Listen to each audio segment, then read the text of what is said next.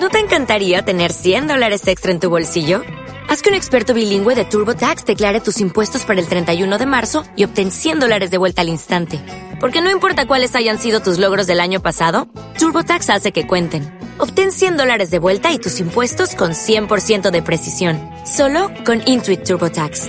Debes declarar para el 31 de marzo. Crédito solo aplicable al costo de la presentación federal con TurboTax Full Service. Oferta sujeta a cambios o cancelación en cualquier momento.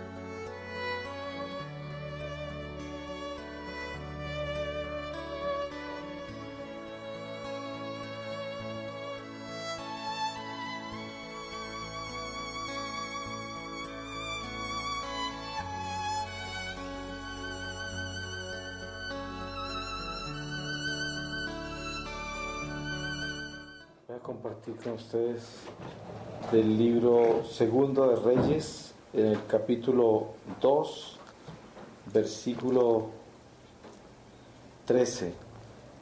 Eliseo, sucesor de Elías.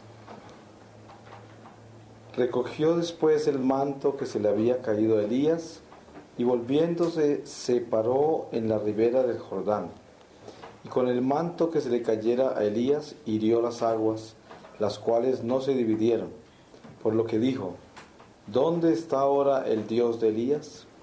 Hirió nuevamente las aguas, y se dividieron a un lado y a otro con lo que pasó Eliseo.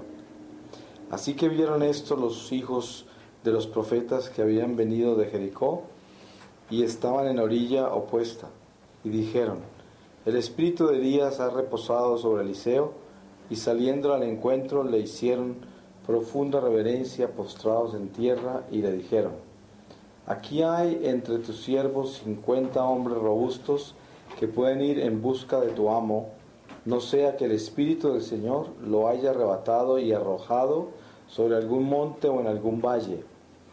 Y respondió Eliseo, no tenéis que enviarlos. Tanto lo importunaron que al cabo condescendió y les dijo, pues bien, enviadlos. Enviaron pues cincuenta hombres que habiéndolo buscado tres días no lo hallaron, por lo que se volvieron a Eliseo que moraba en Jericó, el cual les dijo, ¿no respondí yo? ¿No tenéis que enviarlos? Por este tiempo dijeron también a Eliseo los vecinos de la ciudad, bien ves que la situación de esta ciudad es bellísima, como tú mismo, Señor, lo estás conociendo, pero las aguas son muy malas y la tierra es estéril. Lo que les contestó, traedme una vasija nueva y echad sal en ella. Habiéndosela traído, se fue al manantial de las aguas, echó en él la sal y dijo, Esto dice el Señor, yo he hecho saludables estas aguas y nunca más serán causa de muerte ni de esterilidad. Desde entonces quedaron saludables las aguas hasta el día de hoy, conforme a la palabra pronunciada por Eliseo. De aquí pasó a Betel y cuando iba subiendo por el camino, salieron de la ciudad unos muchachuelos y lo motejaban, diciendo, Sube, oh calvo, calvo, sube. Eliseo, volviéndose hacia ellos, los miró y maldijo en nombre del Señor, y saliendo dos osos del bosque, despedazaron a cuarenta y dos de aquellos muchachos. Partió enseguida Eliseo al monte Carmelo, desde donde se volvió a Samaria. Palabra de Dios. Pues en este momento de la tarde podríamos hacer una reflexión sobre la obediencia para complementar lo que hemos venido reflexionando en los votos y conviviendo toda esta experiencia de tres votos que son uno solo, porque en realidad esta trinidad de votos se suman todos en este voto que es la obediencia, porque para que pueda haber castidad, para que pueda haber pobreza, tiene que haber obediencia y cada uno se alimenta del otro. Son como un solo voto. Y en obediencia se realizan esos votos, porque para que haya coherencia eh, dentro de todas estas promesas y dentro de todo este compromiso, eh, tiene que haber esencialmente la obediencia. Y la obediencia no puede existir si no existe una plena conciencia sobre lo que se ha hecho, porque uno no puede obedecer lo que no entiende eh, conscientemente, aunque la inteligencia no lo conciba, porque hay cosas que no se entienden inteligentemente, pero se conciben en el corazón, en una forma mística como San Juan entendió la pasión del Señor y caminó con él sin entenderla, pero en el amor de su maestro caminó con eso tan incomprensible y lo aceptó en ese amor. Por eso, a pesar de lo insondable que, que son los votos que se hacen desde el fondo místico que representa, la obediencia lleva al hombre a vivir con humildad aquello que es insondable.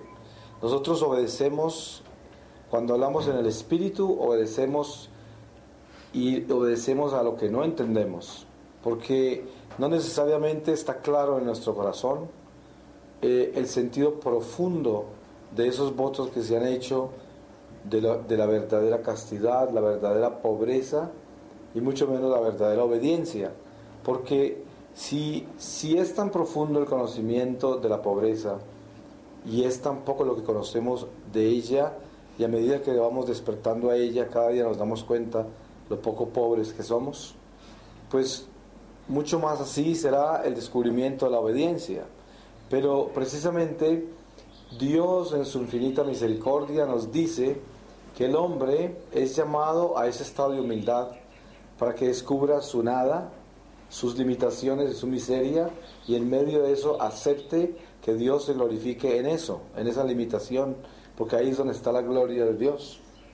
Dios se glorifica en esa limitación y en esa nada nuestra. Entonces, el despertar a la obediencia es precisamente el abrazar lo desconocido y aceptarlo. Porque lo más difícil que puede hacer el hombre es obedecer a lo que no conoce bien. Porque nuestra naturaleza humana, nuestra razón, exige conocer y entender para poder actuar. Eso es lo que normalmente hace el hombre con el sentido común. Si no se tiene eso elementalmente en la vida, se obedece con un desdén, con un desgano, con una inseguridad, con la duda. Y no se tiene seguridad sobre los resultados porque se está actuando sobre algo que no se comprende. Entonces, en el espíritu, el llamado a la obediencia sobrepasa todas esas expectativas humanas elementales, porque precisamente el nacimiento de la fe, el nacimiento de la fe en el hombre es el crecimiento a ese estado de obedecer lo desconocido. Cuando nosotros entendemos el misterio de la fe en Abraham y nos damos cuenta cómo Abraham crece en la fe a medida que se va despertando a ella, no nace como el padre de la fe, sino que se hace padre de la fe. Y como dice San Pablo, no por, no por obediencia a la ley, sino que él se despertó en la fe, porque obedeció a todo eso que Dios sembró en su corazón y a lo que lo llamó a vivir. Y eso que lo llamó a vivir fue hacer una entrega de algo que era imposible. Porque si nosotros vemos quién es Abraham y lo encontramos en Caldea, nos damos cuenta que Abraham es un hombre común del mundo, que estaba adorando cosas del mundo y haciéndole culto a la creación. Y Dios se le manifiesta y entra en un misterio sobrenatural, donde encuentra comunicación con un Dios que no conocía, que no lo conocía bien, que no entendía bien qué era. Sin embargo, él se fue detrás de ese llamado. Y no necesariamente la fe de Abraham creció cuando se fue. Cuando Abraham se encuentra en dificultades, él anda en busca de soluciones, no directamente abrazado en la fe, cuando vende a su esposa como hermana al faraón. Eso no, no necesariamente es un acto de fe. Sin embargo, es esa edificación y despertar a la fe. Y nos damos cuenta cómo Él va edificándose en la fe. Y es el Padre de la fe porque se edificó en ella. Lo mismo para nosotros despertar a los votos y específicamente en esta realización de los votos en la obediencia, tenemos que comprender lo obedientes que debemos ser nosotros en el despertar al conocimiento de lo que Dios nos ha dado y en lo que nosotros nos hemos comprometido. Porque la obediencia comenzaría en el momento en que yo sé que tengo que actuar, aunque no entienda. Ese es el momento de la obediencia. Cuando nosotros entendemos lo absurdo que hay en obediencia monástica, cuando las reglas monásticas se ciñen al hombre sin explicación alguna, sino que son cosas establecidas para construir el alma. Y nos damos cuenta desde los padres del desierto cuando empiezan el hombre a buscar disciplinas, disciplinas grandes porque no era solamente la conversión. Cuando llega la conversión a la iglesia eh, masiva, eh, entra tanta gente pagana a la iglesia de una forma masiva que la los creyentes se asustan y empieza a despertarse una necesidad inmensa por la disciplina por hacer algo más profundo, algo más exigente, algo que lleve al hombre a sacrificarse, que lleve al hombre a empujarse más adentro de las señales primarias, más adentro del poder, porque en un principio, eh, al establecerse la fe en nosotros, el hombre del mundo va detrás de los poderes, como el mago Simón, que están buscando el poder y hoy los encontramos por todas partes, los magos Simones que en el nombre de Cristo y por el poder de Cristo y con la sangre de Cristo buscan el poder para realizar cosas temporales. Y hay masas de gente siguiéndolos porque están buscando solo eso, están buscando el poder. Pero cuando el hombre comienza a comprender el misterio de lo que es la obediencia, a lo que trasciende las cosas naturales y el mundo temporal, entonces el hombre ya comienza a considerar el misterio de la realización de Cristo en el corazón, que en ese silencio inexplicable de su presencia empieza a transformarnos. Y nos empieza a transformarnos cuando empezamos a abandonarnos a las cosas sencillas, cuando empezamos a abandonarnos a el amo que Dios coloca en nuestro camino, el guía, la persona que nos va a dirigir, como hablábamos en los votos de pobreza, que si yo soy franciscano, pues yo me entregué en obediencia a ir de la mano de Francisco. Y ese es un acto en el que yo me he comprometido, porque para eso he sentido el llamado en mi corazón de que ese es mi camino a Jesús y por ahí me voy, con Él me voy. Entonces, la obediencia está centrada en ese momento en siempre ser discípulo. Y como dice la palabra, el buen discípulo termina siendo mejor que su maestro. Si no es que lo iguala, si es obediente lo supera, porque eso es lo que el maestro quiere y un buen maestro siempre es un buen discípulo. Como un buen padre no puede ser buen padre si no ha sido buen hijo. Y todas estas consecuencias tienen que ver con la obediencia, son consecuencias. Y todo lo que es consecuente desde eso, desde el espíritu, es una unión, es una unión. Si nosotros revisamos cada uno de los votos, que se han hecho, a los cuales nos hemos consagrado, nos damos cuenta que Dios nos ha dado la oportunidad a nosotros de encerrarnos herméticamente dentro de un jardín donde habita el Señor y donde cerramos todas las puertas para que el Señor pueda permanecer en nosotros. Y es eso lo que Dios quiere que nosotros hagamos, que construyamos este sagrario en el corazón donde pueda habitar el Santísimo y nos damos cuenta con el hermetismo que traemos nosotros el sagrario. El sagrario siempre está guardado herméticamente, cerrado con llave en lo posible, porque es que se guarda el santo, el santísimo. Y el llamado a vivir en Cristo, en la vida monástica, es el construir ese sagrario del corazón y cerrarlo bien herméticamente para guardar el santo allí. Y las llaves de ese sagrario son los votos. Esas son las llaves del sagrario. Y precisamente el manejo de esa llave es la obediencia, de cómo exponer al Santísimo, de cómo comulgar con el Santísimo dentro de esa obediencia. Y la obediencia es incondicional, no puede ser condicional. La obediencia no puede cuestionar, la obediencia en ningún momento puede vacilar y la obediencia no puede dudar en ningún momento porque en ese momento se pierde la pureza En ese momento se pierde la pobreza y por lo tanto se desborona el compromiso y se rompe la promesa.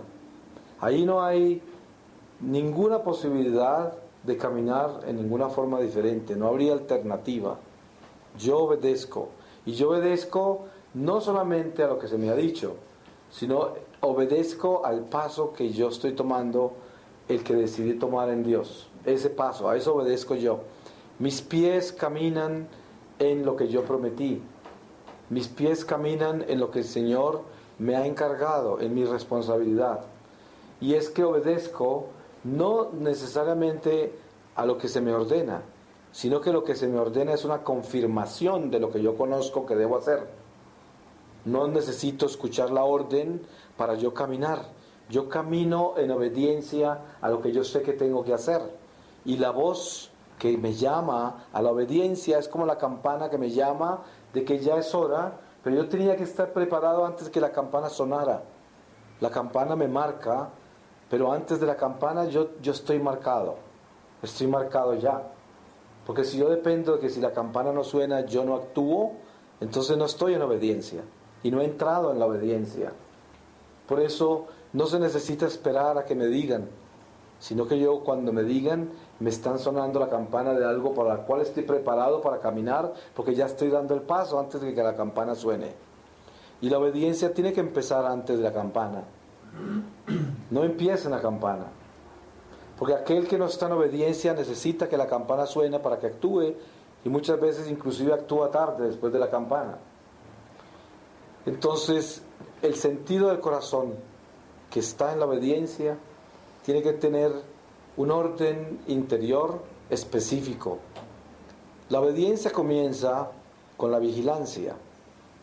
Fíjense ustedes el ejemplo de las vírgenes necias eh, y lo que sucede con ellas y cómo se explica la exigencia que tiene Dios con sus novias. Cómo el Señor pide que nosotros nos comportemos para ese encuentro.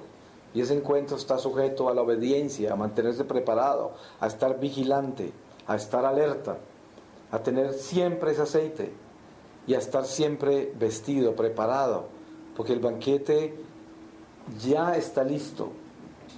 Solo que nosotros estamos caminando hacia Él y en el momento menos indicado somos llamados. El llamado está hecho. Cuando nosotros en un momento dado estamos tan vacíos de Dios porque hemos descuidado nuestra vida, nuestra oración, hemos descuidado nuestra vida interior por, por todas las pasiones humanas que nos embargan, porque es un vivir en la sangre. Cuando vivimos en la sangre, vivimos dentro de temperaturas variantes. Nosotros vivimos en estados que cambian permanentemente, que son todos estos estados emocionales en que vive el hombre por la misma sangre en que habita.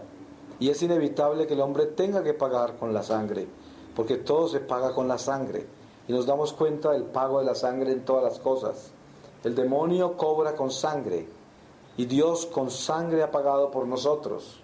Y todo está en la sangre porque esta sangre es el principio de la vida.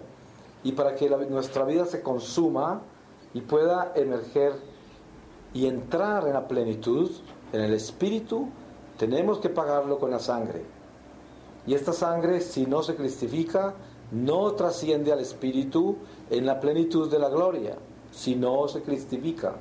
Porque si no, la sangre sola, nuestra sangre terrenal, esta sangre humana sola, no alcanza la plenitud del Espíritu, a no ser de que se cristifique.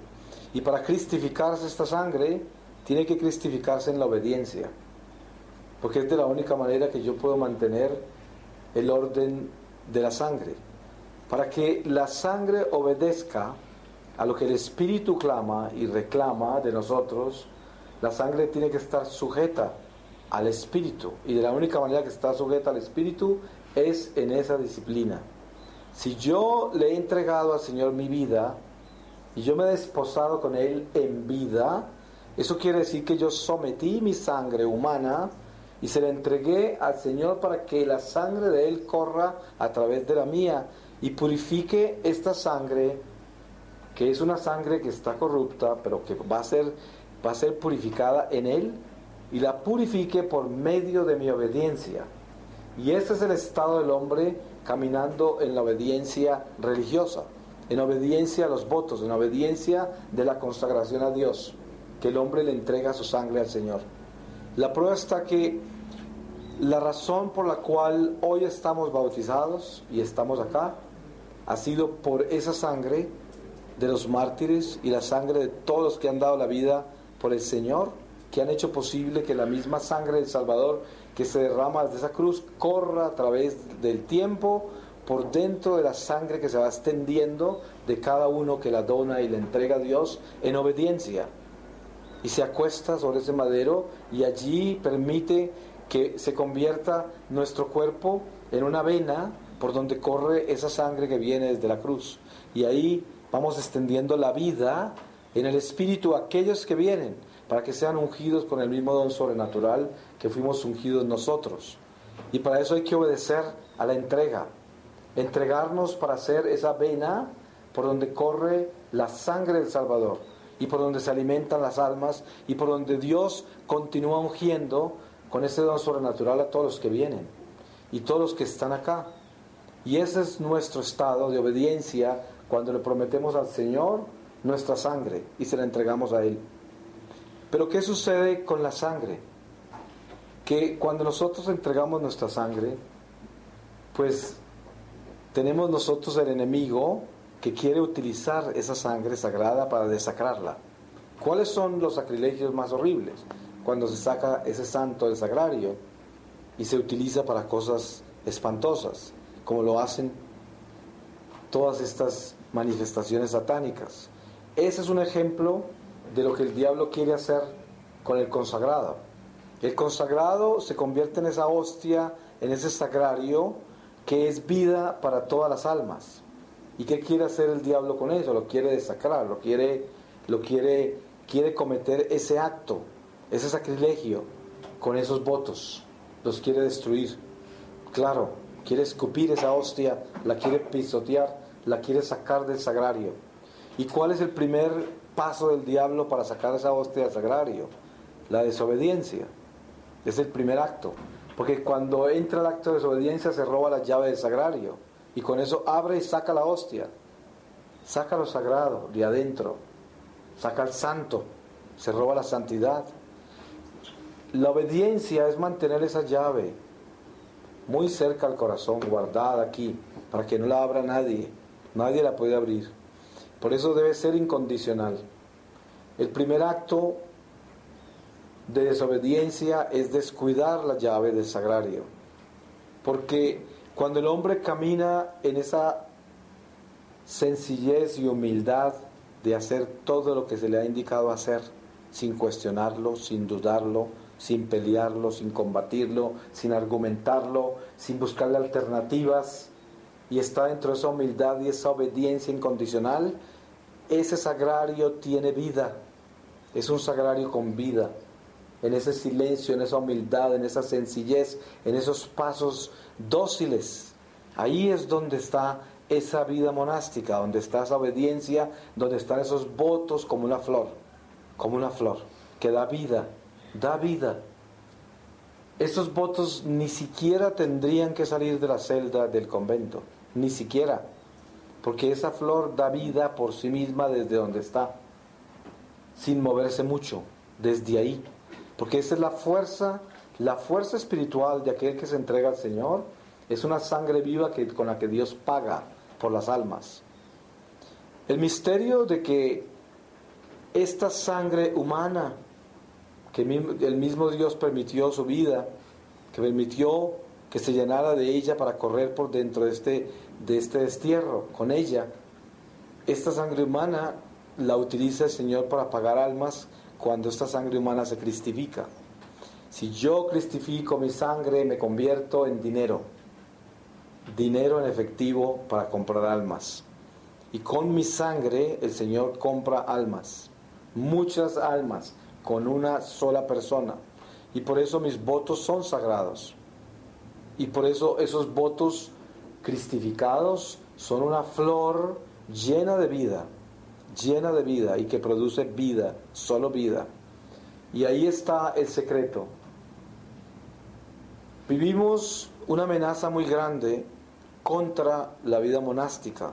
Yo pienso que hoy en día, en los tiempos que estamos viviendo, si yo pudiera observar lo que más está sucediendo, lo más común dentro de las tradiciones sagradas, es el diablo destruyendo la vida monástica. Es impresionante cuántas comunidades se han destruido, se han acabado por todo el mundo. Muchas se han acabado. Y, todas las que se han acabado, se han acabado porque han perdido la obediencia. Por eso se han acabado. Porque soltaron la mano de su guía y entraron en todas estas alternativas que el mundo ofrece, que es el mismo demonio que se entró a las comunidades. Y lo dejaron entrar y les acabó con las comunidades. El fin de las vocaciones es el fin de la obediencia. Ahí se acaban las vocaciones. Cuando la comunidad entra en desobediencia y le suelta la mano a su guía y se separa de su padre espiritual, en ese momento se pierde todo porque ya el diablo trae el espíritu de división, viene el espíritu de confusión y viene toda la inteligencia humana a arruinar lo que hizo el maestro. Entonces, para poder mantenernos unidos a la obediencia, tenemos que centrarnos en los votos y tener conciencia de a quién los hicimos, cómo los hicimos y a quién estamos siguiendo de la mano de quién vamos. Todo eso tiene que estar claro. Y fíjense en que siendo tan elemental, tan elemental esto, no lo vemos a veces. Y por eso se caen comunidades enteras. Comunidades enteras se pierden. Hay comunidades enteras en un activismo impresionante, perdiendo el centro completo de la fuerza espiritual que es el Santísimo, la fuerza espiritual que es, es entregarse completamente a la mística de esos votos, que es entregarse completamente al llamado al cual yo me comprometí, a obedecer lo que se me mostró cuando mi vocación floreció y entendí lo que el Señor quería de mí, a ese, esa primera emoción de la boda, del matrimonio, ¿Qué es lo que pasa con los matrimonios? La emoción, la luna de miel, el momento en que yo me enternecí, el momento en que mi corazón se me sacudió de emoción y dije, esto es mío, este es mi camino, yo me quiero casar aquí, este es mi matrimonio. Y después viene el matrimonio, la vida del matrimonio, las pruebas, las vicisitudes, el caminar con esa promesa, el caminar con ese compromiso, que es ese navegar dentro de las aguas de Dios y atravesando todas estas inclemencias de un terreno que no es que sea tan amable, de una dificultad tan grande que es manejar esta humanidad nuestra que cada día pesa más, entre más tiempo pasa, porque cada día parece ser más caprichosa, cada día parece tener menos fuerza y entusiasmo para continuar con ese fuego con que me casé. Y por eso viene la prueba de la sangre, porque la sangre como decíamos al principio de este retiro, hablábamos de la sangre que siendo sangre humana y teniendo en ella una ley que la inclina a ese pecado y que la hierve en esas pasiones, en esa concupiscencia, sin embargo, esa sangre, Dios en su misericordia, por la fidelidad a esos votos, la purifica hasta el punto que tenemos los cuerpos incorruptos como, como muestra de Dios a su pueblo diciéndole, mira lo que sucede con el que me obedece. Muchos santos no dejan su cuerpo incorrupto, eso no quiere decir que no son santos, porque Dios escoge esas señales para entregárselas a su pueblo. Eso no es para exhibírselo a los paganos, que es como dice la palabra, no le tiramos perlas a los cerdos. Y no porque los paganos sean cerdos, sino que quiere decir de que aquel que no entiende pisotea lo que no conoce. Pero es para nosotros mismos esas señales. Es para que nos demos cuenta cómo actúa el Espíritu sobre la carne, cómo actúa el Espíritu vivificante de Dios sobre aquello que es mortal, aquello que es limitado, aquello que está impuro, aquello que está ceñido en el pecado, y sin embargo Dios lo purifica, lo vivifica, lo eleva, lo santifica, lo libera completamente, en la promesa porque Él es fiel, siempre fiel, y esa fidelidad que nosotros necesitamos darle a Dios en obediencia es nuestro consuelo. Yo obedezco aunque toda mi naturaleza se revele, obedezco. Y cuando nosotros vemos la vida de los santos, de los místicos, cómo las manifestaciones directas de Dios al místico le indican algo y el místico debe colocar toda esa experiencia mística en obediencia a lo humano. De ahí el intermediario, de ahí el confesor, de ahí el intermediario, el guía espiritual. Santa Teresa de Ávila encuentra en San Juan de la Cruz un director espiritual y era mucho más joven que ella. Y él, un místico inmenso, la guía y ella teniendo experiencias de Dios propias, las colocaba en juicio en él y no hacía nada sin que él primero las mirara. Y esto es una enseñanza de lo que es la obediencia. La obediencia puede aparecerse un ángel de Dios, se puede aparecer el mismo Jesús. Y la primera prueba de que es Él, de que es un ángel de Dios y es el mismo Jesús, es que eso se pone en el filtro, en la obediencia. Se pone en la obediencia. Yo puedo, hace poco estaba yo en la aparición de Irlanda, que se llama Knock, en la ciudad de Knock. Es una de las apariciones más poderosas y más misteriosas, de las que se han aprobado más rápido en la iglesia. Y tiene 18 testigos, no tiene evidente ni tiene mensaje, no tiene mensaje hablado. Es una aparición silenciosa. Y aparece dentro de la hambruna de Irlanda, donde se han muerto 4 millones de personas de hambre y aparece después de 100 misas a las almas de purgatorio. Es una, una, aparición muy poderosa. Y en una oportunidad estaba yo allí y las personas que estaban conmigo corrieron a confesarse. Y yo dije, no, pues yo no tengo que confesarme. Y en ese momento sentí dentro de mí algo increíble que decía, precisamente de eso te tienes que confesar, de la soberbia de pensar que no tienes pecados. Eso. Entonces, el alma se dobla en obediencia a descubrir la soberbia, porque precisamente es sospechoso que en un momento de esos el hombre se hierga y dice, no, no tengo pecados. Eso no quiere decir de que pues tendríamos que confesarnos cada media hora si interpretamos esto literalmente en forma humana, pero estoy hablando desde el estado místico de lo que representa el impulso del corazón a la obediencia. La obediencia nos inclina a nosotros a colocarnos siempre en el filtro, a colocarnos en el intermediario. Porque miren, ¿dónde está la señal que Dios nos da en Cristo? Que nosotros debemos acudir al intermediario para doblegar nuestro orgullo. Y del orgullo, ¿cuál es el origen del orgullo humano? El pecado original, la rebeldía. ¿Qué es lo que Eva hace cuando acuesta sus oídos a que le cuente la serpiente lo que no debe saber? Un acto de desobediencia. Eso es la lectura de cartas, la magia, la adivinación, la superstición, la búsqueda de los poderes. Todo eso viene del pecado original. Entonces, ¿de dónde viene la desobediencia? Viene de ahí. Es una influencia del mal que lleva al hombre a desobedecer y a caerse, a caerse de la gracia. Por lo tanto, Dios, para devolvernos la gracia, nos enseña la obediencia en Cristo y lo trae como sacerdote como intercesor, como intermediación entre nosotros y Dios para que la ira de Dios no nos calcine. Así es, el filtro. Y fíjese que ese filtro se representa en el sacerdote, en la confesión. Ese filtro se, se representa en la dirección espiritual que necesitamos todos nosotros cuando estamos consagrados a Dios y le entregamos nuestra vida a Dios. Tenemos que tener esa dirección espiritual estricta, y a esa dirección espiritual le debemos obedecer incondicionalmente, porque ahí es donde está el Señor, en esa obediencia. Y en esa obediencia es donde se purifica el hombre y donde la sangre se cristifica. Si no, no se puede cristificar. Porque ¿cómo se pueden perdonar los pecados si no es acudiendo al tribunal de la misericordia por intermedio del intermediario, que es el sacerdote? Esa es una purificación, porque el hombre se somete a la obediencia, arrodillando y humillando su soberbia. Si uno no, no arrodilla su orgullo, y los somete a la obediencia para que la humildad pueda penetrar las venas en el momento de reconocer el intermediario como medio de purificación, entonces no puede entrar en obediencia. Entonces diríamos así que nos forzamos a obedecer.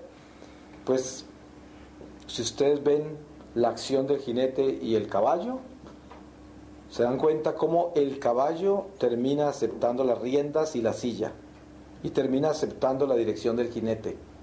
Pero la pelea. Y no es fácil acostumbrar un caballo que lleve riendas y silla. Ustedes saben que hay que domarlo. Pero después de que el caballo se doma y el jinete puede llevar ese caballo bien, pues ambos se entienden perfectamente y hay una buena cabalgadura. Se puede cabalgar bien en armonía. Y eso es lo que nosotros hacemos con nuestra naturaleza, que parece ser indómita en principio. Pero cuando el espíritu está en Dios, el espíritu puede sujetar la parte animal con las riendas del espíritu y llevarlo por el rumbo que debe ser en obediencia. Las riendas de la obediencia que están dentro de esas virtudes que florecen en los votos. Y dentro de ellas la corona del voto es la obediencia, esa es la corona, ahí se coloca, porque en eso se consagra todo. Y por eso la obediencia en la vida monástica tiene que estar centrada primero en el yo saber qué fue lo que hice. Eso es el principio, yo tengo que saber lo que hice. ¿Y qué fue lo que hice? Me sometí. ¿Y qué es someterse? Es entregarse. ¿Y qué es entregarse? Darlo todo y no reclamarlo de regreso no se puede reclamar. Yo no puedo ir a que me devuelvan los votos. Claro, hay gente que lo hace y hay situaciones que la iglesia recibe porque son situaciones, la iglesia ata y desata, pero el curso natural de las cosas es que lo que yo hice y lo que yo le entregué al Señor se lo entregué ya. Y por eso se hacen esas dimensiones tan grandes que se encuentran en los votos. Cuando una persona hace votos perpetuos, pues la palabra perpetua describe lo que son votos perpetuos. No, no fueron votos mientras que yo tenga tantos años y hasta que llegue a tal edad, sino que son perpetuos. Y hay votos de muchas dimensiones dentro del compromiso que se hace con Dios. Pero lo más importante de los votos no es necesariamente lo que un voto sujeta a lo que un voto sujeta al hombre, sino de que el hombre no necesite no necesite estar obligado al voto para vivirlo, sino que el hombre por naturaleza ha adoptado el voto porque dentro de su corazón sabe de que ese es su camino. Es como el esposo no es fiel a la esposa porque tiene miedo de romper el sacramento. No, el esposo es fiel a la esposa porque la ama, no porque tiene miedo de cometer un pecado si es infiel. Porque eso no sería un voto real, eso no sería un matrimonio real. Si el hombre simplemente es fiel por miedo a que siendo infiel todo le salga mal y sea castigado, pues eso no es amor, ahí no hay nada. Y en eso se refiere el himno a la caridad de San Pablo, donde dice, ¿de qué sirve? ¿De qué sirve todo lo que hagamos? Hacer el sacrificio de ser esposo y ser bueno si yo no amo, si no tengo caridad, ese voto no sirve de nada. Y lo mismo sucede con estos votos de este matrimonio espiritual de la vida monástica. Pues es un voto en el amor, no es un voto en esa obligación y ese miedo a incumplirlos, porque eso no sería fidelidad. Si yo tengo miedo de romper el voto de la castidad, miedo de romper el voto de la pobreza y miedo de romper la obediencia simplemente porque me considero de que quedo al revés y quedo como un monje infiel, una monja infiel y todo eso, eso no es suficiente, pues eso no sería vivir los votos. Porque eso sería a mí lo mismo que el esposo que, que tiene miedo de ser infiel porque le pasa algo malo, no porque le va mal. Eso no tiene amor. Entonces, la concepción de la obediencia no es que tengo que obedecer, esa no es la concepción. No es que si obedezco me va bien, tampoco es. No es que me comprometí a obedecer y eso tengo que hacerlo para poder que yo pueda crecer espiritualmente, tampoco es eso. Y son partes de eso, pero eso no es realmente lo que la obediencia significa. La obediencia es esa realización plena de mi vida en Dios, en el camino a que Él me llamó, porque ahí desperté yo. La obediencia es descubrir que mi piel es negra y dejarte soñar de que sea blanca. y aceptarla. Soy negro, tengo piel negra y dejar de soñar de tener piel blanca. Mi obediencia es descubrir que tengo una nariz larga y yo quería una corta y aceptar mi nariz larga. Eso es obediencia, es aceptar esa nariz larga. Mi obediencia es descubrirme que no puedo hacer otra cosa que la que hago, a pesar de que quiero hacer otras, sino aceptar las que hago, porque esas son las que yo hago y no debo estar pensando en las que quiero hacer y debo ser obediente a las que estoy haciendo para poder vivir en la obediencia de lo que yo naturalmente he abrazado, en el ritmo natural de mi vida. Debe ser obediente a las cosas que yo he sido responsable, las que se me han dado. La responsabilidad más grande que se me ha confiado a mí en la obediencia es la santidad. ¿Qué es el compromiso de la obediencia? La santidad. ¿Y por qué? Porque el obediente en el voto de obediencia se ha convertido en sagrario y ese sagrario es el sagrario del santo. Y para poder llevar el santo de los santos en el corazón se tiene que vivir en santidad. Y para vivir en santidad se tiene que vivir en obediencia. Y la obediencia de por sí es pura, es casta y es pobre. Porque nada quiere más que llevar ese santo, nada más. Eso es todo lo que hace. Es la tribu de Leví llevando el arca de la alianza al frente del pueblo y pasando primero y el pueblo atrás a una distancia, guardianes del sagrario.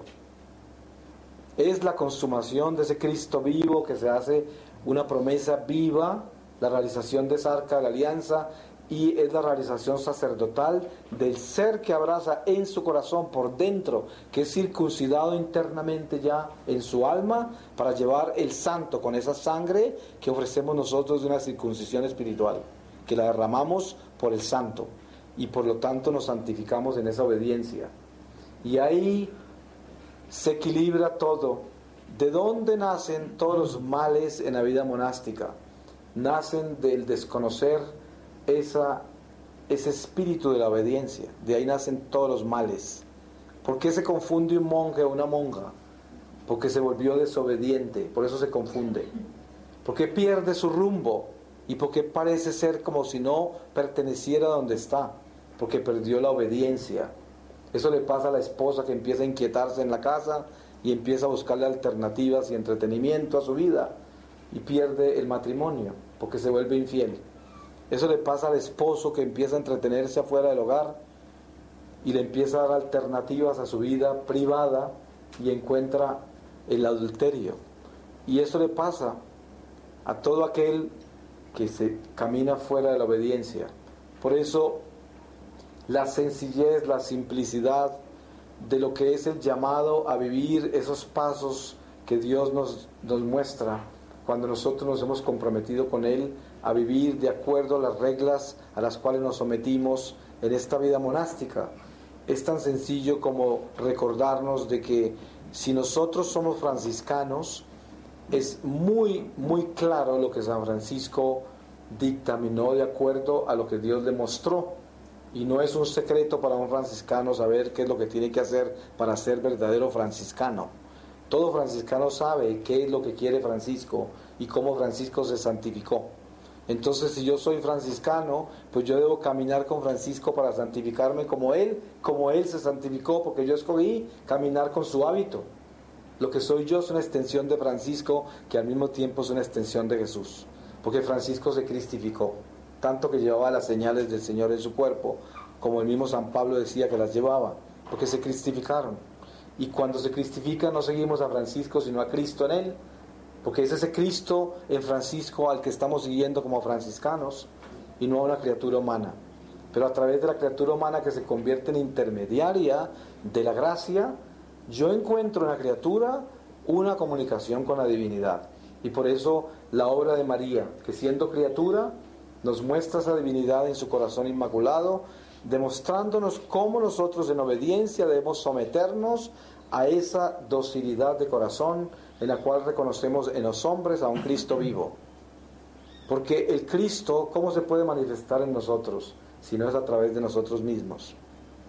Por esa razón, el amor entre nosotros es la cristificación de nosotros. Para que yo pueda cristificarme y someter esta sangre a la obediencia al Espíritu, yo tengo que descubrir a Dios en los demás. Porque de lo contrario, ¿cómo me voy a cristificar yo? ¿Cómo voy a purificar esta sangre si no amo la sangre del otro? Cuando yo comienzo a entender la obediencia a la purificación, que es el camino a la santidad, la tengo que descubrir en el amor, el amor de Dios. El amor de Dios es lo único que puede purificar la sangre impura. Lo único que puede darle paz a las pasiones. Es lo único que le puede dar paz. Es lo único que le puede traer orden a todo el desorden que tienen nuestros apetitos y a todo lo que nosotros leemos durante este recorrido, porque somos como unas antenas, somos como un radio y tenemos que estar constantemente con la mano puesta en esa, en sintonizarse para asegurarnos que estamos en la onda que es, porque a través de la antena de este radio entran toda clase de ondas y muchas voces nos hablan Muchísimas son las voces que nos hablan. Y por eso la obediencia está sujeta en vivir en tono con la voz interior.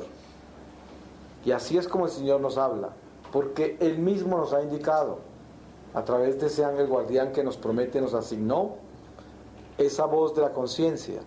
Y esa voz de la conciencia se vuelve clara, absolutamente clara, en la obediencia. Ahí está la voz de la conciencia. El que obedece nunca se equivoca jamás se equivoca. Siempre le va bien, por absurda que sea la obediencia. El que obedece siempre le va bien. La obediencia no falla nunca, jamás falla. La obediencia casi siempre va contra los apetitos, porque nuestros apetitos buscan siempre las cosas que nos complacen y las cosas que nos entretienen, las cosas que nos acomodan pero la obediencia casi siempre indica un curso diferente y, exige sacrificio, mortificación, penitencia. Por eso en la iglesia por tradición se habla del ayuno y el ayuno es para sujetar la sangre, para que la sangre se haga dócil, porque la sangre con la comodidad, con el placer, con los apetitos, con el descanso, se hace muy espesa y no actúa ya en el espíritu, no permite. Y para poderla volver dócil otra vez y maleable, tenemos que sujetarla. Y ahí entran todos esos ejercicios espirituales del ayuno, la mortificación, la penitencia, el sacrificio. Todo esto es parte del sujetar esta sangre al espíritu. Y todas estas reglas monásticas y esta vida en orden con la disciplina que se vive en una vida monástica son parte de sujetar la sangre al espíritu siempre.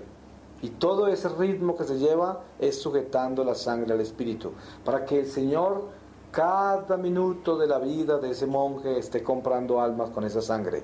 Porque si el Señor viene a las 3 de la mañana a recoger esa sangre para comprar un alma agonizante, si esa alma está allí y está sujeta al espíritu, esa sangre es dinero para el Señor comprar esa alma agonizante.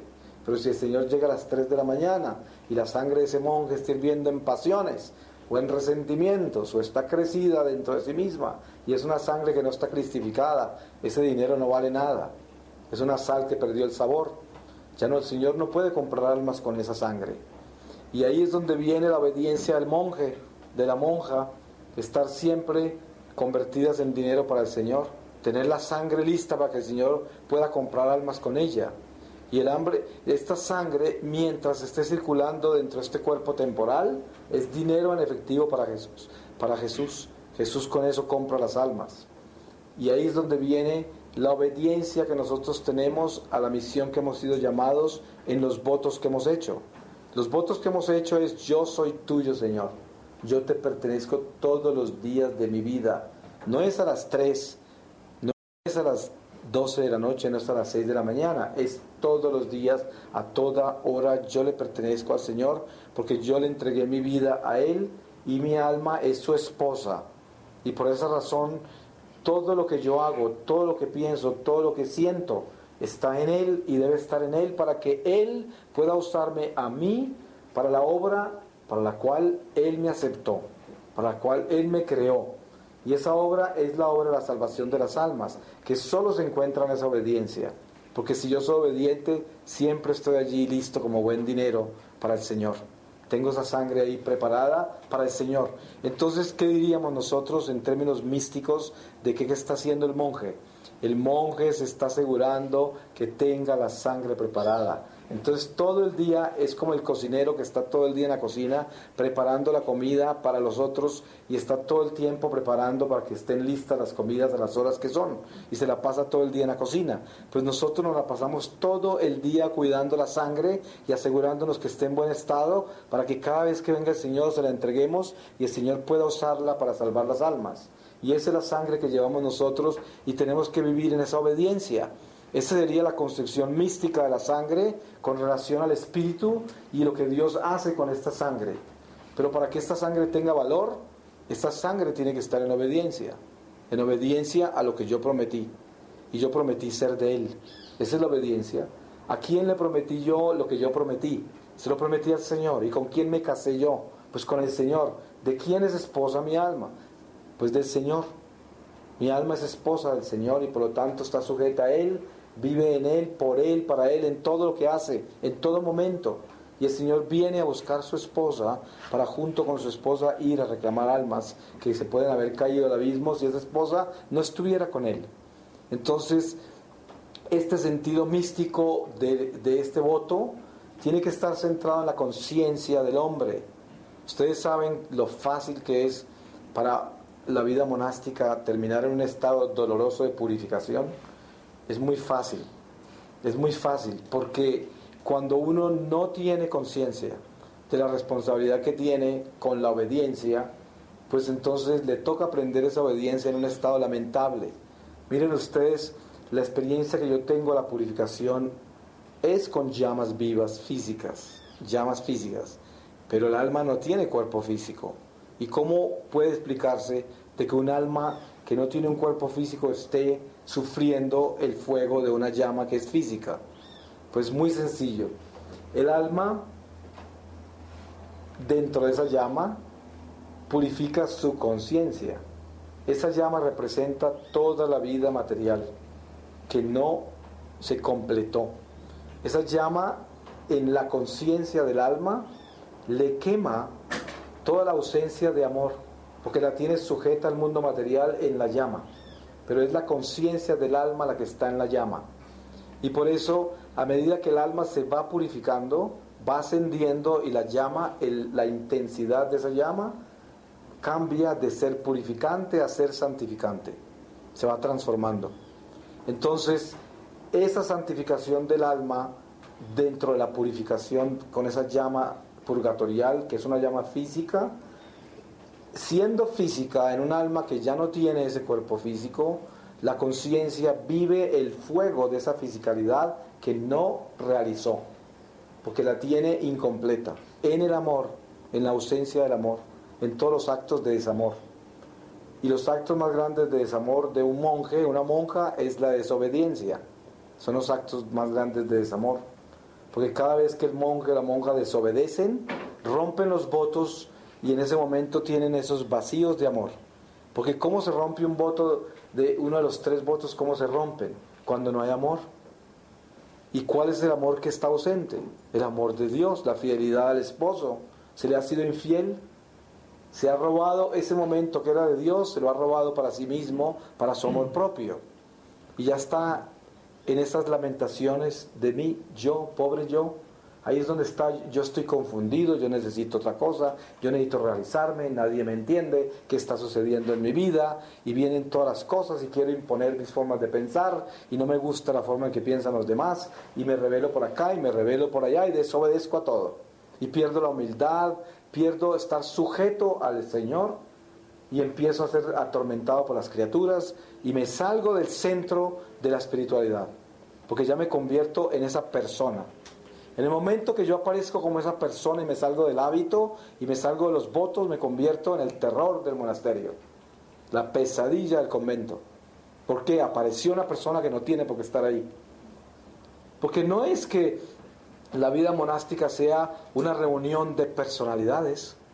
una reunión de caracteres, una reunión de inteligencias, una reunión de talentos, una reunión de aptitudes y una reunión activista.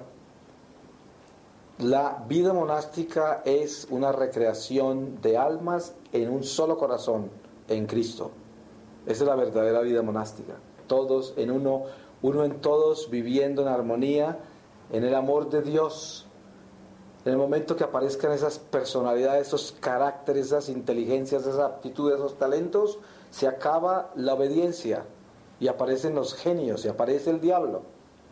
Porque aparece esa inmensidad humana, acabar con todo. Precisamente se coloca el hábito para desaparecer esa persona, para que aparezca Cristo. ¿Quién aparece en ese hábito en el momento que se hacen los votos y somos vestidos de la misma manera? Es para que no hayan esos caracteres y esas situaciones humanas que dividan al hombre. En la vida monástica se unen todos precisamente en un solo hábito para mostrar un solo Señor en, el rostro de cada uno. Es un Cristo vivo en cada hábito. Y no esa gran personalidad, esa gran inteligencia o esa gran ignorancia. No, no es nada de eso. La llamada es a convertirnos en uno solo. Y Dios se manifiesta por intermedio de lo que nos ha dado a cada uno de nosotros, que somos únicos. Nadie está repetido. Y nosotros somos las notas de esa sinfonía del Señor. Y cada nota es importante porque cada nota está en la armonía de ese pentagrama. Y el Divino Maestro viene a tocar su sinfonía con sus almas, que son sus notas, y cada una debe estar entonada en el amor para que pueda estar en esa armonía de esa sinfonía. Pero ninguna nota es más importante que la otra, ni ningún instrumento es más distinguido que el otro, por mucho que esté al frente siendo el líder, en un momento dado no tiene nada que ver. Porque ese que toca el tambor, aunque lo toque cada media hora durante esa sinfonía, si él no toca, se, se acaba el ritmo de toda la sinfonía. Y por eso cada uno es importante. Definitivo en ese concierto. Y en ese concierto es donde nosotros debemos localizarnos como una nota y no como el dueño de la orquesta. Y no como aquel que tiene que estar llevando el liderazgo de la música. Porque el único líder es el Señor. Él es el maestro, el compositor, el director. Él es el único que es. Por lo tanto, la vida monástica es atreverse a ser uno en Dios, con todos. En el momento que se salga esa persona y aparezca como una nota independiente, desarmoniza toda la sinfonía. Porque no se trata de es que yo aparezco, es que yo opino, es que yo tengo, es que a mí no me entienden. Pues claro, se desafinó, se desafinó. Y el espíritu de división de las comunidades viene por ese aparecer de la persona. Y no es que la persona se elimine, porque mire que cuando Dios nos crea a nosotros, nos crea como criaturas únicas. Y yo no tengo, usted no tiene lo que yo tengo, ni yo tengo lo que usted tiene. Usted es una persona única que Dios la utiliza en todo lo que usted tiene, para lo que Él quiere. Y lo utiliza perfectamente. Por lo tanto, yo no tengo por qué preocuparme de asegurarme de que usted sepa quién soy yo y qué es lo que yo puedo hacer o no puedo hacer. Yo no tengo por qué preocuparme de lo que usted está haciendo que a mí no me gusta. Eso no es mi preocupación. Mi preocupación es de que yo sea un instrumento de Dios que pueda contribuir a que a través de mí, como una célula del cuerpo, se pueda transmitir la sangre que corre del Salvador por dentro de los corazones, para que sean uno en Él. Y esa es la verdadera vida monástica. La verdadera vida monástica es que yo desaparezco completamente. Porque si no, ¿cómo va a aparecer el Señor? Si yo estoy aquí en la mitad y soy yo el confundido, yo el aburrido, yo el que no me entienden, yo el que... Es, esa es la muerte. Ahí no hay vida, absolutamente ninguna vida. Para poder que haya obediencia, yo tengo que entender que en la vida monástica yo soy un hábito que se unió a los otros para hacer un solo vestido. Y todos estos hábitos forman un solo vestido del gran sacerdote, del sacerdote supremo que viene a celebrar con todos juntos en uno. Y yo no puedo desentonar y salirme de allí con mis grandes ideas. Si mis ideas no son puestas en el altar, son perversión. Yo tengo que traer todo lo que nace en mi corazón y colocarlo en el filtro. Y el filtro de esta comunidad es San Francisco, es el filtro, el intermediario que Dios les dio. y por eso lo abrazaron a Él. ¿A quién le llevo yo todo lo que nace en mi corazón, si no es a mi Maestro, a quien Dios escogió para que yo lo tomara como camino para imitar? Pues lo llevo donde Él, si tengo grandes ideas, si tengo grandes problemas, si tengo lo que tenga, lo llevo al filtro. Y el filtro es mi guía, ese místico que está en mi corazón y que acude ante el tribunal del Señor por mí, porque yo tomé la mano de Él. Entonces, la obediencia está sujeta a lo más sencillo. Si yo soy hijo, yo le obedezco al Padre. Y el hijo se porta como hijo, no se porta como padre. Y por eso las grandes ideas nuestras tienen que ser sometidas, todas. Nuestros grandes conflictos tienen que ser sometidos. Nuestras grandes dudas tienen que ser sometidos, tienen que ser entregados.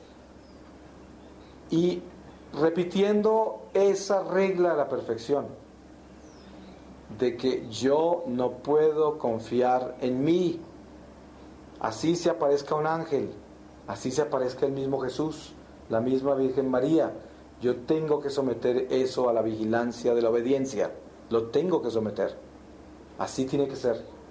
Y cuando se leen los 33 doctores de la iglesia, cualquiera de ellos que usted lea, se da cuenta de que ellos son doctores por la obediencia. Por eso ahí se certificaron en la obediencia. Tantos así que florecieron tanto que son doctores. Y para ser doctor de la iglesia no es algo tan sencillo. Tenemos dos mil años de cristianismo y tan solo hay 33. ¿Y de dónde se escoge todo esto? Fíjense que la realización de una comunicación real con, con Dios en un estado místico es lo que produce un doctorado en el espíritu. Porque el doctor en el espíritu es aquel que trascendió la vida natural, a la sobrenatural en vida natural. Ese es un doctor. Porque llegó a manejar la ciencia de las cosas materiales en el espíritu. Ese es un doctorado. Fíjese que el doctorado de cualquier profesión humana es lograr superar las partes elementales de lo que estudió y darle una especialización y a esa especialización coronarla con ese doctorado. Y esto es lo que sucede con el ser que es espiritual. Si nosotros como católicos abrazamos nuestra fe en la plenitud de ella, superando las cosas naturales con la unción sobrenatural del Espíritu Divino y llegamos a visualizar desde nuestro corazón la presencia de aquello que no es obvio, pero que trasciende las cosas materiales en la fe, entonces yo me encuentro en ese doctorado es muy escaso, pero ¿cuál es la regla de ese doctorado? Si ustedes la miran bien, la condición esencial de esos doctores se, se coronó en la obediencia. Ahí se, ahí se distinguen todos, en la obediencia incondicional, una obediencia incolumne, donde no hay ninguna excitación, ninguna duda para ningún lado otro que seguir estrictamente el camino donde fueron colocados. Estrictamente, se van directo por donde, por donde encontraron esa luz, no la negocian, no se separan de ella y se van y alumbran porque se llenan de esa luz. Y por eso se convierten en esas columnas tan grandes de la iglesia, porque todos quieren imitar eso, el haberse atrevido con tanta valentía a caminar por esa luz, y que no es fácil porque es caminar como sobre la cuerda floja. Caminar en esta vida bajo los rayos del sol que viene de lo alto, es como caminar por una cuerda floja extendida sobre un abismo. Y tenemos que caminar con esa vara de la fe, pero con los ojos puestos en el Señor al final de esa cuerda, porque si no nos caemos. Y caminar así no es así, no, no es tan sencillo. Ese acto de caminar sobre esa cuerda floja que es nuestra vida terrenal, parece que estuviéramos caminando sobre el techo del infierno, porque lo que se siente son llamas debajo pero se camina en fe y se camina bañados en esos rayos que vienen de lo alto, que es el Señor que nos abraza, por atrevernos a caminar por esa cuerda floja, sin miedo, con los ojos puestos en Él. Y esto tiene que ser la vida diaria. No podemos descuidarnos porque nos caemos. No podemos fijar nuestros ojos en la fe solamente. No podemos fijar nuestros ojos solo en la vida que es la cuerda floja. Y mucho menos fijarlos en el abismo que es el mundo. Tenemos que fijar nuestros ojos en Jesús que está al frente de esa cuerda, al final de ella, esperándonos con sus brazos de misericordia abiertos, trayéndonos en sus rayos, pidiéndonos que confiemos en Él pidiéndonos que mantengamos nuestra mirada en Él y que confiemos que Él nos va a abrazar allá al final. Ya vamos a llegar, ya estamos llegando y lo tenemos que estar mirando a Él. No podemos colocar los ojos en ninguna otra parte, porque ese es nuestro equilibrio, esa es nuestra verdad, esa es la vida, esa es la luz, ese es nuestro destino. Y ahí tenemos que fijarnos. Y para eso tenemos que obedecer a la vigilancia permanente. No podemos descuidarnos en ningún momento. Y ese es el llamado de Jesús en el huerto de Getsemaní a los apóstoles. No se duerman para que no sean puestos en prueba. Tenemos que caminar derecho y estar atentos para acompañar al Señor, mirándolo al frente, caminando con Él bajo esa luz que Él nos da, esos rayos que emanan de Él de misericordia, para acompañarnos en el camino. Y Él nos demuestra con mucha claridad lo que tenemos que hacer para crecer en Él. Hay un pasaje importantísimo para mí que es cuando Jesús le dice a San Pedro, le dice, Simón, Simón, el diablo le ha pedido permiso al Padre para pasarte por el trillo. Así dice, y yo le he pedido al Padre que no te deje perder la fe. Y dice, cuando todo esto pase, ve a darle testimonio a tus hermanos. Desen cuenta ustedes lo trascendente que es este pasaje. Jesús le acababa de decir antes de que Él y el Padre eran uno.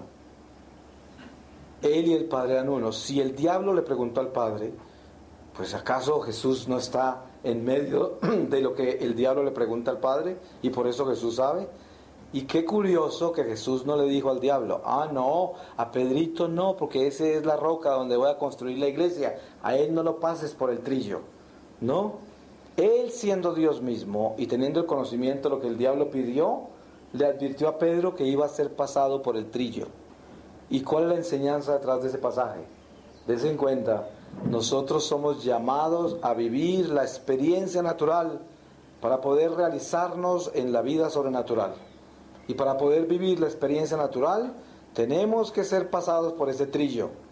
Y por eso el Señor está ya al final de la cuerda, viéndonos pasar por las pruebas de la vida natural y diciéndonos, sí, tiene que vivir eso, pero aquí estoy yo esperándolo. Usted, si lo vive en mí, aquí va a llegar.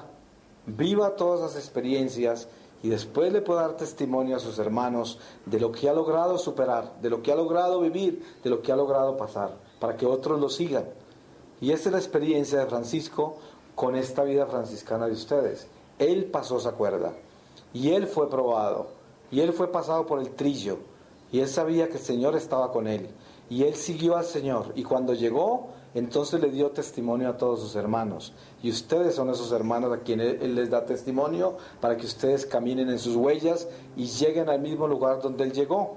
Y esa es la vida franciscana. Y en obediencia a Francisco se tiene que llegar de la mano de él por esa huella que él dejó, que es la misma huella de Cristo. Porque él vino a nosotros para mostrarnos cómo caminar sobre esa cuerda. ¿Y cómo caminó sobre esa cuerda? Mire que Él, siendo Dios mismo, vivió en obediencia perfecta a su humanidad. Tenía hambre, sed, tristeza, sueño, todo eso tenía. Y estas cosas nos las mostró para que nosotros aprendiéramos de Él, a imitarlo a Él como camino, como verdad, y para encontrar esa vida que Él nos prometió. Y es, ese es el sentido de la obediencia. No creo que se pueda terminar nunca de hacer una reflexión en obediencia, porque la obediencia es la realización del espíritu y por lo tanto no tiene fin. Nunca terminaríamos de hablar de la obediencia. Pero con la ayuda del Señor, ese Espíritu Santo que habita en nosotros y se manifiesta en nosotros como guía, pueda sembrar en nuestros corazones esa hambre por la verdadera obediencia, para que nosotros podamos seguir creciendo en ella y aprendiendo con nuestros errores a crecer. Porque precisamente parte, parte del crecimiento de ese vestido de la obediencia que es la humildad es el reconocer de que el que comete errores crece si deja que Dios se glorifique en ellos aceptándolos como parte de nuestras limitaciones. El que no ha cometido errores porque nunca ha trabajado. Muy sencillo. Y por eso nosotros debemos aceptar nuestras limitaciones y nuestros errores. ¿Cuántas veces yo he desobedecido? Pues espero que eso sirva como lección para que aprenda a obedecer. Pero que no que sirva de lección para convertirme en un resentido, sino que debe ser una edificación, cada error que yo cometa. Cada vez que yo falte a la obediencia, me debo arrodillar y pedir perdón, pero con todo el corazón, para poder que yo pueda rectificar el camino en el espíritu. Porque si yo no humillo esta humanidad mía, si yo no doblego este orgullo, no crezco en obediencia, no lo crezco. Entonces yo tengo que reconocer dónde he desobedecido para poder enderezar mi relación con el voto de la obediencia. De lo contrario, ¿qué hago? Si yo tengo problemas con mi superior, estoy en desobediencia si tengo problemas internos en mi corazón, murmuraciones y no estoy de acuerdo, no me gusta la nariz de mi director, no me gusta el pelo, no me gusta la forma en que habla, no me gusta no sé qué, tantas cosas, yo estoy poniendo cosas elementales como un ejemplo básico, pero me refiero a todo, ¿no? Si yo tengo problemas con mi cabeza de la comunidad, tengo un problema de obediencia, porque no se trata de que yo quiera y acepte a la cabeza de la comunidad, no se trata de eso es que la cabeza de la comunidad es Jesús en mi vida. Tan sencillo como eso. El hermano que está al lado mío, a quien yo debo estar en obediencia de respetarlo dignamente, es Jesús en mi vida. Y por eso la obediencia mía tiene que estar sujeta al amor, al amor incondicional.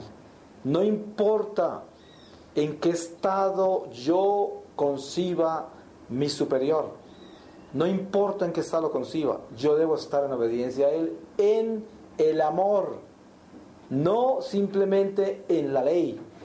Porque la ley me dice a mí que lo debo obedecer para que yo pueda hacer lo que debo hacer. Pero la ley no me va a salvar ni me va a santificar a mí. Eso no es suficiente. Uno no se salva por ir a misa, sino que se salva por tener amor a esa misa, a esa Eucaristía. El amor y creer de que ese es Jesús, vida mía y lo que me alimenta. Eso es lo que salva. Lo que salva es la vida que hay en ella, no la ley que me sujeta a ella. Y por eso la obediencia superior está es en el amor a Dios, de que yo sé de que si yo obedezco, estoy dentro del voto que yo hice y por lo tanto me purifico, me santifico, me cristifico. Y ese es el sentido, yo quiero cristificarme, yo quiero santificarme, yo quiero espiritualizar mi religión, yo quiero superar la ley. Y voy a obedecer no porque tengo y no porque es lo que debo hacer, sino que voy a obedecer porque yo creo en la obediencia, porque la obediencia es mi camino, porque ese voto es mi vida. Y entonces sin importar si yo estoy de acuerdo o no estoy de acuerdo, eso no viene al caso. Si yo estoy de acuerdo o no estoy de acuerdo, esa no es, no tiene nada que ver, porque no se negocia como hablaba yo de la virginidad ayer, la virginidad no se discute porque se pierde. Si a una virgen le dicen, ven, hablemos de tu virginidad, en medio de la discusión pierde la virginidad. Claro, porque no se puede poner en discusión. ¿Y cómo se puede discutir la obediencia? La obediencia no se puede condicionar a nada, absolutamente a nada. Es una virginidad. Se obedece y ya se obedeció. Incondicionalmente, no se puede juzgar, no se puede negociar, no se le pueden buscar alternativas de ninguna clase, no, yo obedezco. Y no importa qué, porque el Señor escoge las cabezas, Él las escoge, pero ¿para qué? Porque en ella nos purifica, en esas cabezas nos purifica. ¿Y qué es lo que purifica? Nuestro orgullo, claro, la tendencia natural que tenemos a desobedecer tiene que ser purificada. Y ese es el camino a la santidad, purificar la desobediencia, haciendo un voto de obediencia, que es una contradicción contra nuestra naturaleza. Nuestra naturaleza no quiere obedecer. Y cuando yo hago un voto de obediencia, todo por dentro me duele. Me, se me sacude todo por dentro, pero yo me atrevo y soy tan valiente que digo sí a ese voto, sabiendo que todo por dentro lo mío es desobediente. Y ese es el desafío. Entonces no puedo esperar a crecer en obediencia de la noche a la mañana. Yo tengo que enfrentarme a algo que es como montar un potro salvaje. Y tengo que enseñarle a vivir bajo las riendas que le pongo yo del espíritu. Y de esta forma llevarlo por el camino de la obediencia, no porque tengo que obedecer, y no porque, porque me voy a sujetar a la ley de la obediencia, sino porque la obediencia es mi vida, porque la obediencia es Cristo vivo, porque la obediencia es la luz, y porque la obediencia es mi destino, mi camino. Y por esa razón yo vivo en obediencia, por nada más no porque esa obediencia sea una ley a la que yo debo cumplir. Entonces, le pedimos al Señor que pues nos dé esa gracia de que ese espíritu vivificante de Cristo en nosotros pueda darle vida a los votos, para que esos votos no sean votos muertos y no sea simplemente una ley a la que yo estoy sujeto y una ley que trato de negociar y una ley que pateo cuando no estoy de acuerdo con las cosas que debo cumplir. Entonces, que se convierta en un estado místico del alma donde los votos se conviertan no en vestido, sino en sangre, sangre que corre. Voy a pedirle al Señor su palabra y en esta palabra sello esta reflexión. Y les leo de 1 Corintios 15, 35. Dice, gloria de los cuerpos resucitados. Pero ¿de qué manera resucitarán los muertos? Me dirá alguno. ¿O con qué cuerpo vendrán? Necio, lo que tú siembras no recibe vida si primero no muere. Y al sembrar, no siembras el cuerpo de la planta que va a nacer después, sino el grano desnudo, por ejemplo, de trigo o de alguna otra especie. Sin embargo, Dios le da cuerpo según quiere y a cada una de las semillas del cuerpo que es propio de ella. No toda carne es la misma carne, sino que una es la carne de los hombres, otra la de las bestias, otra la de las aves, otra la de los peces.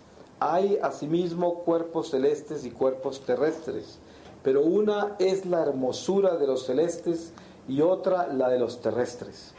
Entre aquellos mismos, una es la claridad del sol, otra la claridad de la luna y otra la claridad de las estrellas. Y aún hay diferencia en la claridad entre estrella y estrella.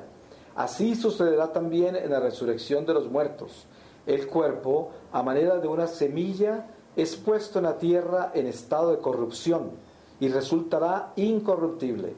Es puesto en la tierra todo disforme y resultará glorioso es puesto en tierra privado de movimiento y resucitará lleno de vigor. Es puesto en tierra como un cuerpo animal y resucitará como un cuerpo espiritual. Porque así como hay cuerpo animal, le hay también espiritual, según está escrito. El primer hombre Adán fue formado con alma viviente. El postrer Adán, Cristo, ha sido llenado de un espíritu vivificante. Pero no es el cuerpo espiritual el que ha sido formado el primero, sino el cuerpo animal, y enseguida el espiritual. El primer hombre es el terreno, formado de la tierra, y el segundo hombre es el celestial que viene del cielo. Así como el primer hombre ha sido terreno, ha sido también terreno sus hijos, y así como es celestial el segundo hombre, son también celestiales sus hijos. Según esto, así como hemos llevado grabada la imagen del hombre terreno, llevemos también la imagen del hombre celestial. Palabra de Dios. Pues le damos gracias al Señor y le pedimos que permanezca en nosotros para que nos dé la fuerza de ser guardianes de este sagrario, del santo, para que así nosotros vivamos vigilantes en todo momento, de asegurarnos de que para nosotros poder vivir lo que hemos prometido, tenemos que convertirnos en esa promesa, convertirnos en ella, para que esa promesa corra por dentro de nosotros como una sangre que está purificada en Cristo. Amén.